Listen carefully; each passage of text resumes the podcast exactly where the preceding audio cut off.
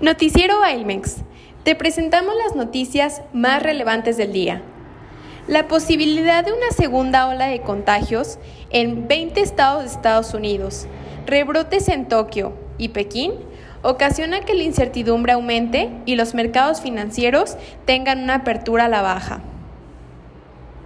Cinépolis presenta la forma en la que se realizará su apertura con las medidas de sanidad necesarias.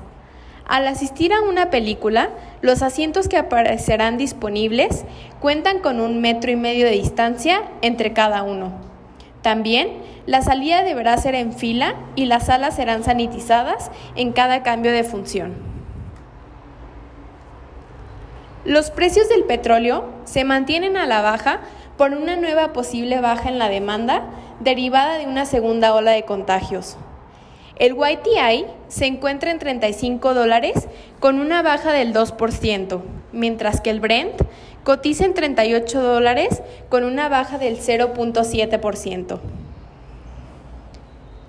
El mercado de importación de salmón por parte de China podría ponerse en riesgo debido a que podría tener una relación con el nuevo brote de casos en Beijing.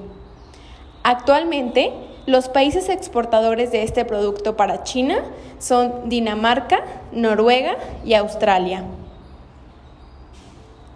China vuelve a tomar precauciones ante una posible ola de nuevos contagios, después de que durante dos meses no se presentaran nuevas infecciones.